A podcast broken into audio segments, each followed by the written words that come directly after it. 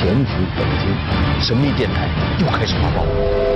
毛主席反苏路上惊险重重，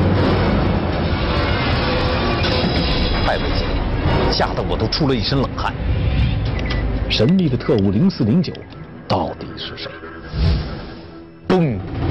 再过一个小时，一切都结束了。缺钱的季小姐究竟是什么来的？我呀，不过是一个无所事事的花瓶。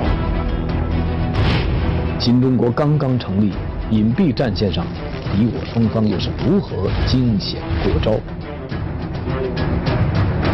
故事中国与您一起揭秘新中国反间谍第一案。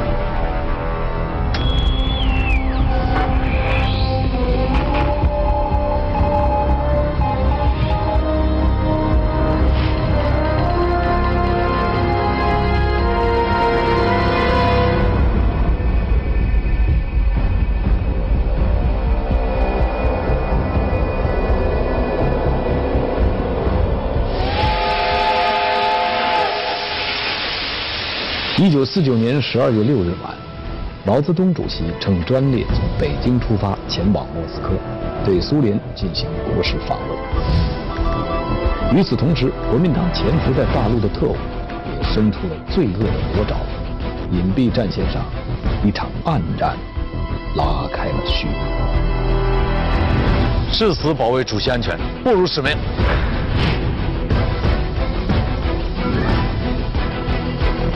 今天是我马爷翻身的好日子。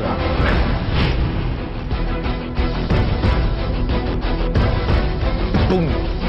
再过一个小时，一切都结束。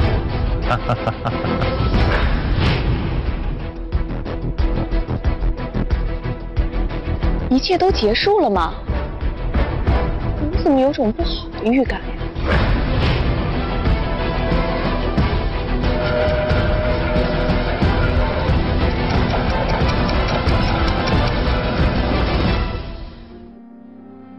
毛泽东主席一生出过两次国，而且目的地都是前苏联。他第一次访苏是一九四九年十二月，当时正值前苏联最高领导人斯大林七十岁生日。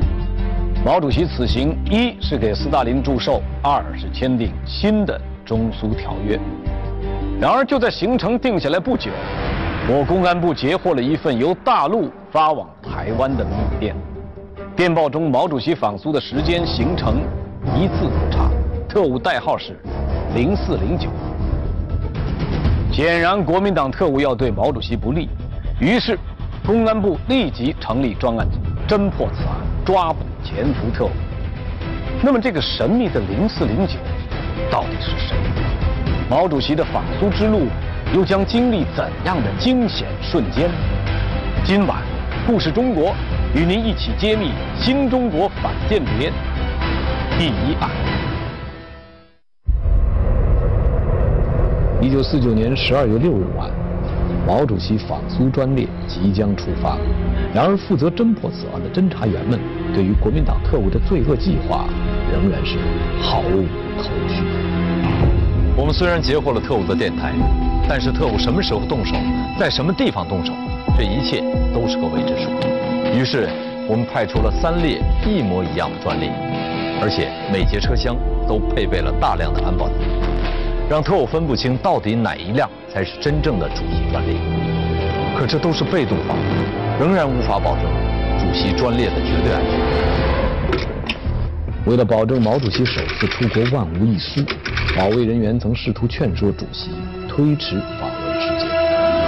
可主席批示：“相信你们。”镇压这些反革命，看来我们只能加紧速度，主动出击了。晚上九点整，毛主席专列驶出了北京站，快到天津杨庄大桥时，突然停了下来，太危险了，吓得我都出了一身冷汗。从桥底下排出这一大包爆炸物。完全可以炸毁大桥，包括整辆列车。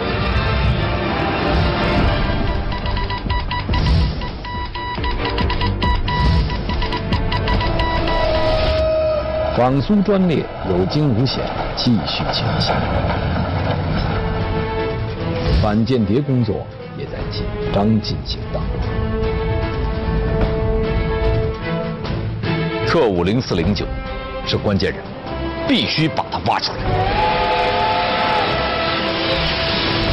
幸运的是，在接下来十天的行程中，毛主席专列一路平安。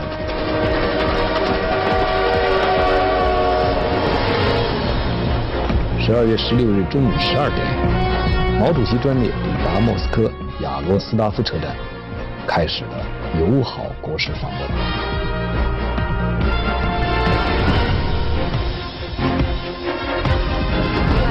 朋友们，我这次我有机会访问世界上第一个伟大社会主义国家苏联的首都。是生命很愉快的事。尽管在去往莫斯科的路上有惊无险，但是越来越多的线索显示，国民党特务这次行动还有更大的后手。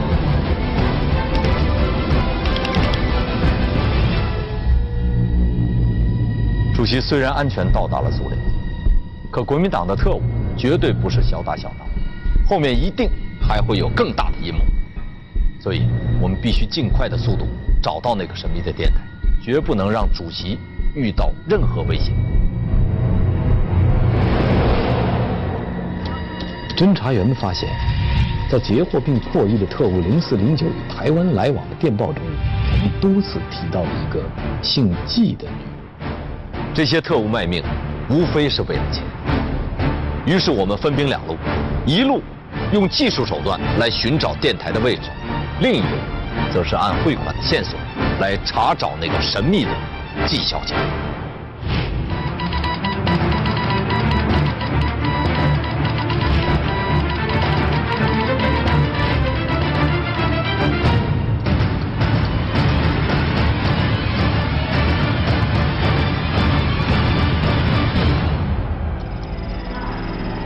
新汇款地点：天津西马路西门北幺幺七号。钟祥棉布庄内交吴光宇，即通知季小姐遗址。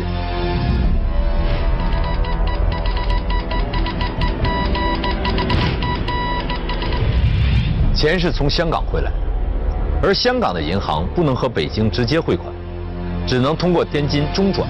看来我们要去天津走一趟。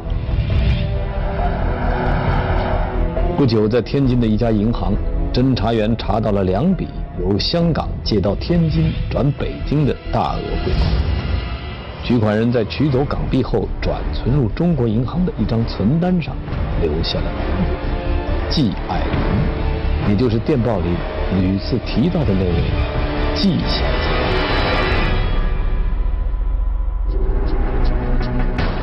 银行汇款这条线索取得了重大突破，神秘女人季爱林把钱转存的时候。留下了详细地址：北京市和平门外梁家园东大院甲七号沈宅。经过调查，沈宅并没有叫季爱林，户主叫沈德乾，是周口店中华煤矿公司总经理。不过他的妻子姓季。此外还有两个姓季的女人，一个是他二十九岁的小姨子，另一个是十五岁的妻侄女。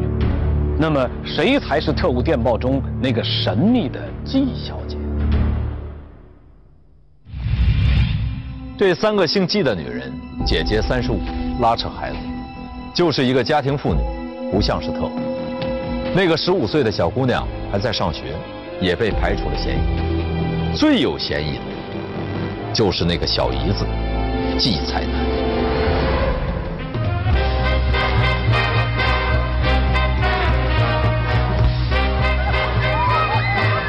我呀，不过是一个无所事事的花瓶，在这灯红酒绿中玩点小浪漫，过过日子罢了。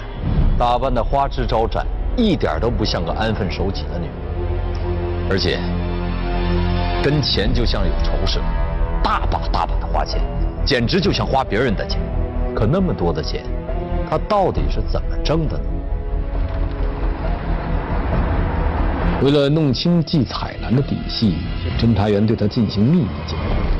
在秘密调查中，一位邻居向侦查员透露，季彩兰曾跟姐夫发生过争吵。一个大老爷们儿，整天来向我借钱，我的钱就来的容易吗？敢威胁我？我怎么找这么一个男人？堂堂一个总经理，居然向一个无业的女人借钱，这里面肯定有鬼。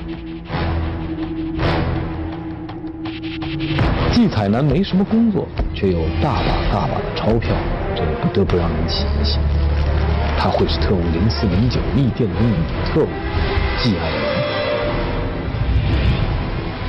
专案组决定正面会一会这个季彩楠。我们是治安小组，今天来主要是想了解一下最近的治安情况。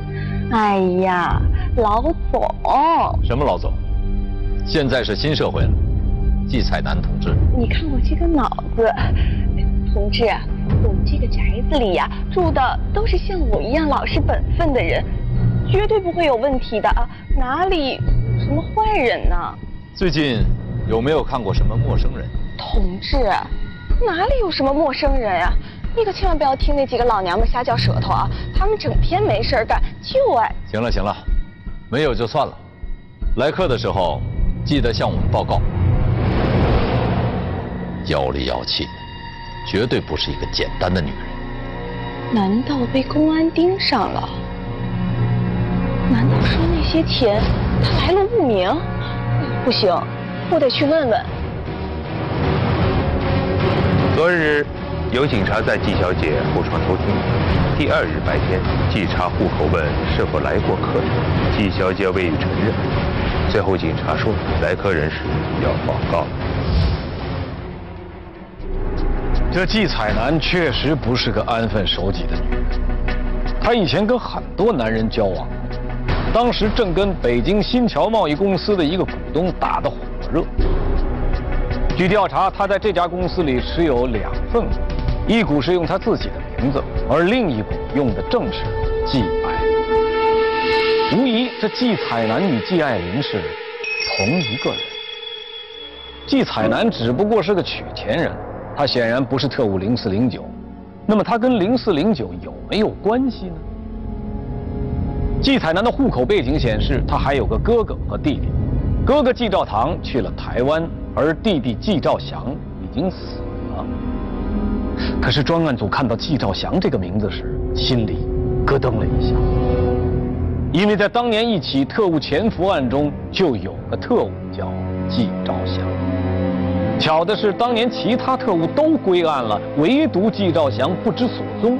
那么，季兆祥真的死了吗？他会不会就是特务零四零九？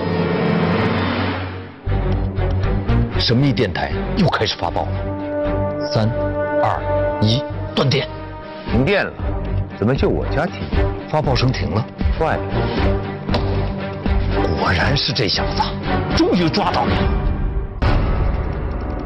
这天，季彩楠邀请了很多人，在北海公园依兰堂摆了宴席，侦查员也随即混了进去。宴会中，一个身穿皮衣的男子急匆匆地走了进来，他和季彩楠坐在了一起，低声的交谈。交谈的时候，一直观察着周围，很是警惕。宴会结束后，侦查员随即跟上了这名男子。可惜，当跟到鼓楼附近时，被他七绕八绕甩掉了。嚯，好小子不赖啊，反侦查能力很强嘛。看来一定是专门受过训练。与此同时，一个好消息传来：黑衣男子消失的鼓楼一带，也恰好是特务零四零九的秘密变态活跃的地方。随即，专案组在鼓楼一带撒下了一张大网。很快，一个看似普通的信息引起了专案组侦查员的兴趣：辖区内一个叫老张的房东，对他们家的租客意见特别大。这个房东老张对新来的房客很不满意，一个劲儿的叨叨。自从继续搬到这个院儿，电表比原来增加了七个字儿。他家每天晚上都睡得特晚，问他干嘛睡得那么晚呢？他不是说孩子吃奶，就是说有事情。这继续季彩楠，这只是巧合吗？为了确定这个姓季的到底是不是特务零四零九，专案组决定试验一下。这天深夜，特务零四零九的神秘电台又开始发报。神秘电台又开始发报了。三、二、一，断电。这怎么回事？停电了？怎么就我家停电了？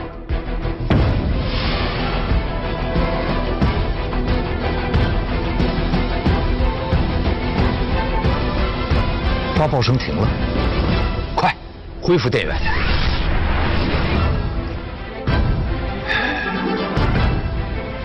坏了，这线路看来要检查检查。我们还从解放时留下的敌伪档案中发现了一张照片，经过核实，这个季旭就是国民党万能潜伏电台的台长季兆祥，也就是季彩南那个所谓死去的弟弟。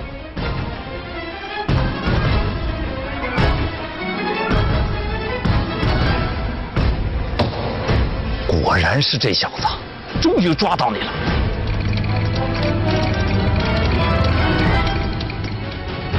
哎呀，马爷，田老板，现在行动准备的怎么样了？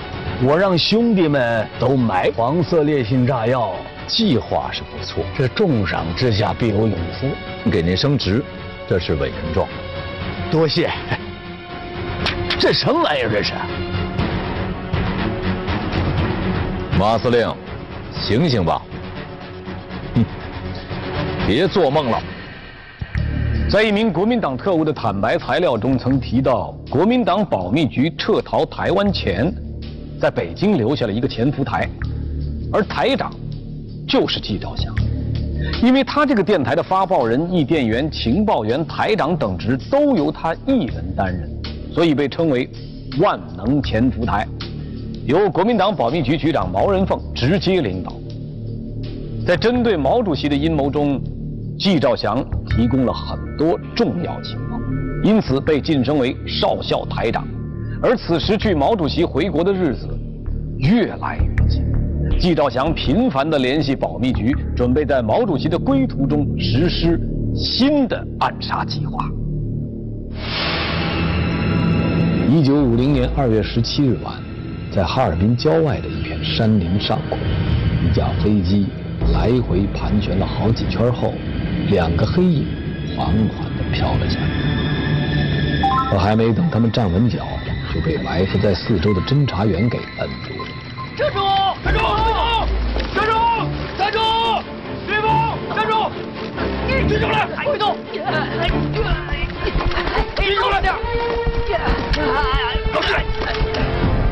毛人凤万万没想到，他派出的得力干将还没实施计划，就成了俘虏。经过审查，这两个特务此次来大陆的目的是联合一个叫东北技术纵队的特务组织，在毛主席专列回国路上实施暗杀计划。第二天上午八点，由我侦查员化妆的保密局特派员来到哈尔滨松花江饭店等候着接头人。国民党东北技术纵队的司令马奈，今天是我马爷翻身的好日子。为了帮我们顺利的完成这次行动，毛局长派特派员来指导我们的工作，他够义气。不过，这特派员我还是头一次见，不了解，还是悠着点儿。特务马司令带着手下来到了事先约定的包房门口，双方开始对接暗号。哎呀，马爷，听说最近在忙木材生意？哎呀，钱老板，贵人多忘事，我改行贩茶叶了。暗号对上了，我们的特派员跟马司令接上了头。特派员远道而来，辛苦了。等大功告成，兄弟我给你摆酒接风。马司令，现在行动准备的怎么样了？不是我马奈吹牛皮，只要那火车敢打我这个地界过，哼，定叫他有来无回。马司令胸有成竹啊！局座这次命我对参加这次行动的弟兄们论功行赏，助马司令一臂之力。事成之后，马司令也定将飞黄腾达，前途无可限量。谢谢特派员栽培，谢谢毛局长栽培。这重赏之下必有勇夫，看问特派员带了多少赏金？哎，不起。为了邀功，这个马司令把暗杀毛主席计划全都抖了出来了，越说越神气。殊不知，侦查员心里正偷着乐呢。为了获取更多的信息，侦查员继续套他的话：“有想货吗？当然有。香港送来的黄色烈性炸药，我让兄弟们准备在满洲里、哈尔滨和长春都埋上这种炸药。到时候，那列火车定然会插翅难逃。计划是不错，可惜人少了点儿。要是特派员带了多少赏金？大黄鱼，硬家伙，全在这儿呢。放心好了，马司令。早说嘛，特派员！这一次我把兄弟们可都叫上，足足有一百七十人，够了吧？啊？哦，对了。这是花名册。特派员看了看花名册，密密麻麻的人名，看来该套的也差不多都套出来了。估摸着这姓马的特务肚子里也没什么料了，是时候收网了。于是化妆成特派员的侦查员跟身边的同志丢了个眼色，随即给马奈递过去一张纸。马司令，您辛苦了。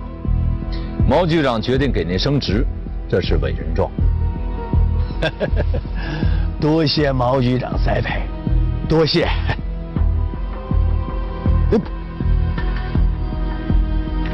这什么玩意儿？这是？马司令，醒醒吧！哼，别做梦了。我侦查员递过来的那张纸根本不是什么委任状，而是逮捕证。特务马奈当场被吓得魂飞魄散。此时，已经稳操胜券的专案组决定，收网的时机到了，抓捕特务，零死。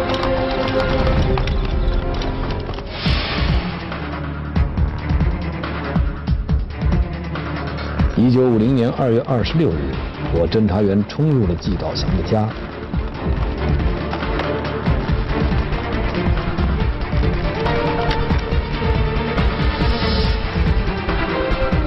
说吧，你们到底想干什么？你心里清楚。搜！侦查员很快在季兆祥的枕头下面搜出了密码本，还在沙发里搜到了一把左轮手枪。季兆祥，这些都是什么？还是老实交代吧。这根本说明不了什么。收藏密码本是我的爱好，那枪早就有。以前防身用的。如果我没有十足的把握，我就不会在这儿。是吗？好，那你找好了。这小子还很正经。这么小个屋子，这电台会藏在哪儿呢？我还偏不信了。侦查员们仔细搜查了屋子的每一个角落，仍没有找到最关键的证据。电台，季兆祥能把电台藏哪儿呢？突然，头顶天花板上的影斑图让侦查员们眼睛一亮。牡丹，牡丹，你个大老爷们儿贴什么牡丹呢？有名堂，给我拆了！牡丹图后面果然有名堂，侦查员们在里面搜出了一台美制电台和手枪，还有一本写在《古文观止》上的密码本。完了，一切都结束了。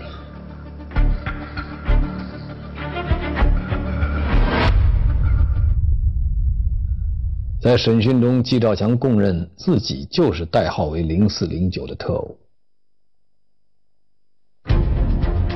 时任中共中央社会部部长的李克农用季兆祥的电台给毛人凤来了一次特殊的呼叫，这也是神秘电台发给台湾的最后一通电报。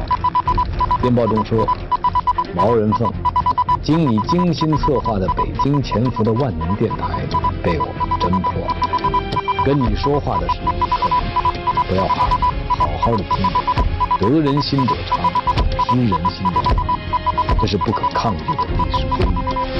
告诉你，发报的报务员就是你新提升的少校排长季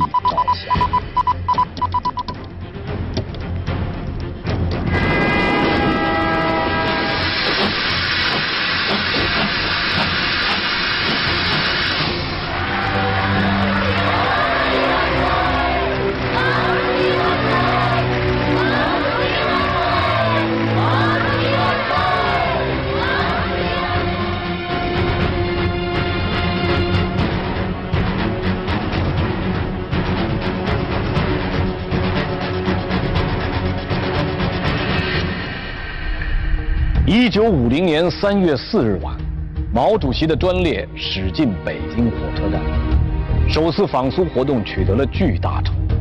经过八十九天的外交谈判，中苏两国签订了一系列重要文件，特别是中苏友好互助同盟条约的签订，标志着中苏友好合作关系用条约的形式固定下来，两国关系走进了新的一个时代，打开了我国外交的新局面。